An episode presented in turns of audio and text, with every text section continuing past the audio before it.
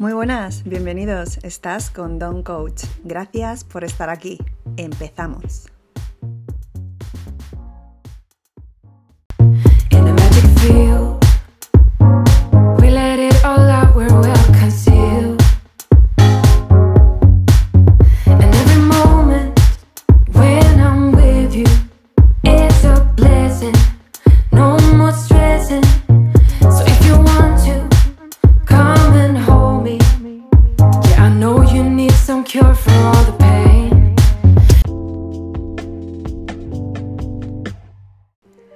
Descubre cómo tu atención y concentración luchan en un mundo abrumado por información y pantallas.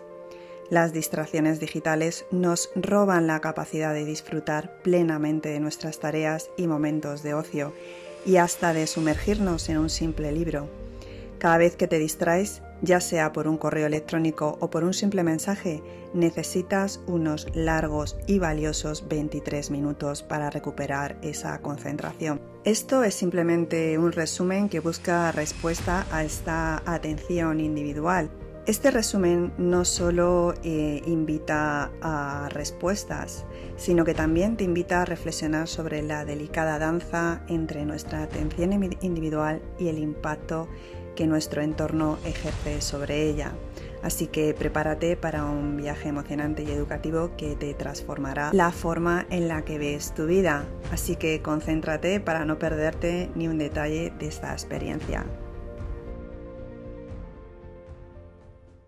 Imagina esos momentos mágicos en los que te sumerges tan profundamente en una actividad que pierdes la noción del tiempo y del espacio. Puede haber sido mientras andabas por la naturaleza, o estabas escribiendo, o simplemente leyendo las páginas de un libro fascinante. Es ese estado de flujo donde todo lo demás desaparece y te encuentras completamente absorbido. Y la magia detrás del estado no radica solo en la relajación, sino en la concentración total. Hay tres elementos claves que te permiten alcanzar este estado de flujo. Os voy a leer un pequeño resumen que he leído bueno, del libro de Johan Hari de El valor de la atención y por qué nos la robaron. Y dice así, descubre cómo te manipulan las tecnologías. La tecnología acaparará tu atención para ganar dinero. Cuanto más mires las pantallas de tus aparatos, más anuncios ves y por tanto más dinero obtienen las empresas tecnológicas. Miles de diseñadores tecnológicos trabajan para aumentar tu nivel de interés, estudian la psicología humana y enganchan a los consumidores para captar su atención. Esto no quiere decir que todas estas personas y empresas busquen perjudicar a los demás distrayéndolos constantemente y disminuyendo sus niveles de concentración. El hecho es que así es como funciona su modelo de negocio. Solo quieren ganar dinero sin darse cuenta del daño que causan y que están causando a la sociedad. Cualquier información que dejes en Internet, palabra que busques en el navegador, mensajes e imágenes, todo ello es analizado y estudiado al detalle. Las empresas pretenden crear un perfil tuyo lo más preciso posible para predecir tus, tus deseos y ofrecerte lo que quieres. Si escribes, por ejemplo, dolor de cabeza en la barra de búsqueda, te van a bombardear con anuncios de varios remedios para el dolor de cabeza. Esto ya lo sabemos. A veces parece magia, pero es el minucioso trabajo de personas que registran todos tus movimientos. Esta información les permite predecir tus deseos y ofrecerte algo incluso antes de que te des cuenta que lo necesitas. Así que no son los teléfonos, ni los ordenadores o Internet lo que supone una amenaza, sino cómo funcionan los sitios web a los que accedemos a través de ellos. El algoritmo de cualquier sitio red social funciona para atraer tu atención lo máximo posible.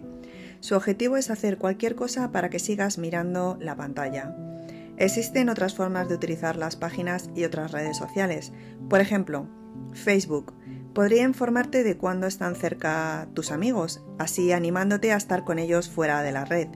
Pero entonces no pasarías tanto tiempo delante de la pantalla, lo que a ellos les supondría grandes pérdidas. Y por desgracia, la naturaleza de la mentalidad humana no favorece a las noticias positivas. El algoritmo no es el que determina si mostrarte material malo o bueno. Te ofrece algo que miras durante más tiempo. Debido a un sesgo negativo inherente en la mente humana, pasarás mucho más tiempo viendo un vídeo sobre una tragedia en la carretera que uno viendo gatos y flores. Y a la larga, el contenido que se te muestra será de cosas tristes y aterradoras que te harán sentir en peligro. Así que centrarse en lo negativo provoca estrés y aún más distracción y te baja el sistema inmune.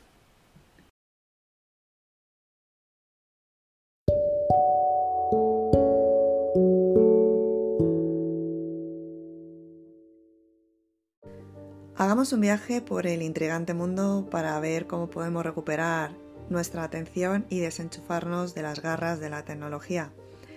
¿Alguna vez has sentido que la tecnología tiene el control de tu vida y te preguntas cómo recuperar esa atención?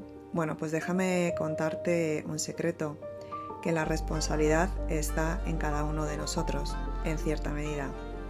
Tú puedes tomar las riendas controlando el tiempo frente a las pantallas y organizando tus hábitos de sueño y explorando el mundo de la meditación, del yoga para domar ese estrés. Sí, tú puedes cambiar tus hábitos, así es.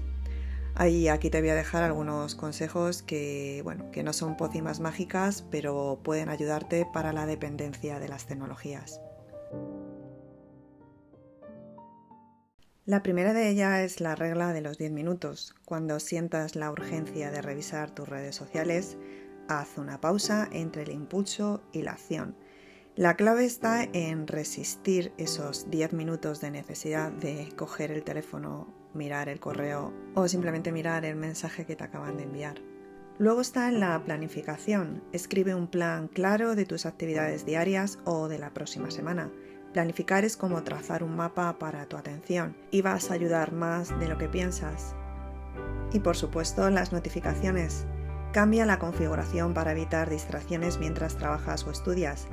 Y no olvides quitarte de los boletines innecesarios. Libérate de esa bandeja de entrada abarrotada. Ahora bien, estas reglas son geniales, pero ¿funcionan a largo plazo? Aquí viene la chispa mágica. El entorno en el que vives juega un papel importante. Si te rodeas de tecnología adictiva, tu lucha será como nadar contra corriente. Es como cuando le decimos a alguien, tienes que mejorar tu alimentación, pero si están todo el día bombardeándome con anuncios de comida chatarra. También es como decirle a alguien que cambie su forma de pensar mientras le dejas en la misma situación. Pues mira, no funciona. Hay que predicar con el ejemplo, especialmente cuando le decimos a nuestros hijos que dejen los dispositivos mientras nosotros estamos pegados al móvil en casa. Primero cambiemos nosotros para inspirar el cambio de ellos. Esto es una lucha, una lucha que es real, una lucha que hay que resistir a un entorno diseñado que está hecho para acaparar nuestra atención. Así que no es culpa tuya que la atención divague, pero sí es tu responsabilidad hasta cierto punto. No intentes arreglarlo solo, ¿Sabías que más del 25% del tráfico web móvil mundial es gracias a YouTube? Pues un dato para reflexionar. Y recuerda que este viaje en el que todos necesitamos ayuda, así que intenta desenchufarte y recuperar tu atención para conquistar el mundo real.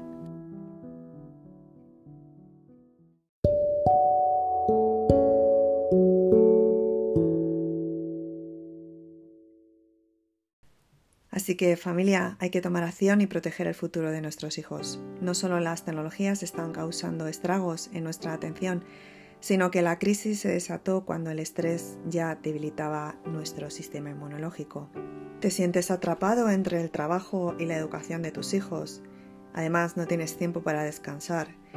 Esta tensión constante te mantiene en alerta, pero también te roba la necesidad de tener concentración. La influencia del entorno es clave y se ha demostrado que los niños que han sufrido traumas son más propensos a tener problemas de déficit de atención. Pero no solo eso, la alimentación también juega un papel fundamental. Los alimentos procesados y poco naturales afectan negativamente nuestra concentración. Nuestro cerebro necesita nutrientes reales para funcionar correctamente. No todo se puede cambiar de una forma inmediata, pero nada cambia si no nos levantamos y nos ponemos manos a la obra. Recuerdo unas vacaciones mías, mm, sin teléfono móvil, sin conexión a internet. O sea, mm, me tuve que desprender del teléfono completamente porque no podían ni llamarme. Y os puedo asegurar que para mí fue liberador. Al principio era un poco extraño, pero durante esos siete días descubrí los placeres olvidados y presté más atención a lo que había a mi entorno. La verdad es que fue una experiencia enriquecedora, pero no os voy a negar que cuando volví otra vez a la rutina, a mi vida, recuperé el wifi y volví otra vez a la dependencia del teléfono. Bueno, pero simplemente os animo para que lo probéis y a ver cómo os sentís realmente al desconectar de los aparatos electrónicos. No obstante, os voy a animar a que probéis estas tres cosas que os voy a decir. Planificar una semana de reinicio mental. Deja de utilizar cualquier aparato e internet. Eso te va a ayudar a entender cómo la tecnología te roba la atención. Cuida tus hábitos de sueño. Acuéstate y levántate a la misma hora todos los días. No utilices ningún dispositivo electrónico dos horas antes de acostarte. Y da paseos con regularidad y sin el teléfono para dejar que tu cerebro divague y forme nuevas conexiones neuronales. Bueno, y aquí me despido. No olvidéis compartir si os ha gustado, suscribiros y nos vemos en el siguiente podcast. Gracias por estar ahí con Don Coach. Un abrazo.